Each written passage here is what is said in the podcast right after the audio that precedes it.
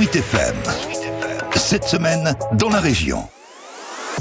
Cette semaine en Loire-et-Cher, on parle de la contribution du département au mécénat populaire lancé pour reconstruire Notre-Dame de Paris. Car au-delà des quelques chaînes de nos forêts cédées pour reconstruire la voûte, des artistes locaux ont donné des œuvres qui ont été mises aux enchères. Ainsi, près de 22 000 euros ont été récoltés en septembre 2019. Une somme doublée par le conseil départemental afin de permettre au célèbre sculpteur Gucci de réaliser deux objets liturgiques précieux.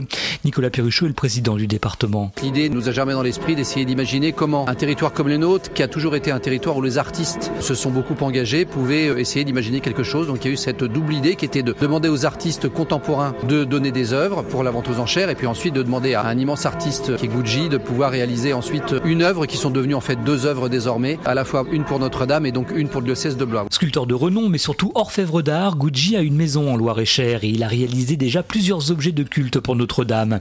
Mais ici, aucune demande ne lui a été formulée comme l'explique l'artiste. Je trouve que la croix processionnelle, l'objet plus spectaculaire. Par exemple, pour les processions, donc euh, j'ai fait cette croix processionnelle en image de Christ roi. J'espère qu'ici, dans quelques temps, après fin des travaux de restauration, ça pourra être sur place. Ainsi, les 43 000 euros récoltés ont permis de financer les matériaux précieux nécessaires pour réaliser cette croix, mais aussi une crosse d'évêque. Gucci, lui, a fait don de son talent et de son temps. Je travaille avec métaux précieux et divers pierres dures comme cristal de roche, jaspe, aventurine, sodalite. Chaque pierre a son signification symbolique. La croix a été remise vendredi à Monseigneur Patrick Chauvet. Elle aura toute sa place lors des cérémonies liturgiques de prestige, comme l'explique le recteur de la cathédrale Notre-Dame de Paris. La croix, c'est elle qui va ouvrir la procession, qui est la première. C'est celle qu'on voit quand on arrive. Hein. Et les gens se signent d'ailleurs quand ils voient la croix. Ils, ils se font un signe de croix pour montrer qu'ils sont chrétiens et que la croix, c'est leur fierté.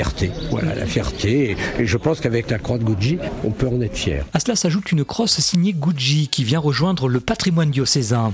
Monseigneur Jean-Pierre Battu est l'évêque de Blois. Comme il se trouvait que j'avais cassé ma crosse, j'ai suggéré que ce soit une crosse en précisant tout de suite, bien sûr, que cette crosse ne serait pas ma propriété, mais qu'elle serait la propriété du diocèse de Blois. Les travaux de restauration de Notre-Dame de Paris seront achevés en 2024 et s'en suivront des mois de célébration régulièrement ouvertes par la croix processionnelle offerte à la cathédrale par les Loir-et-Chériens.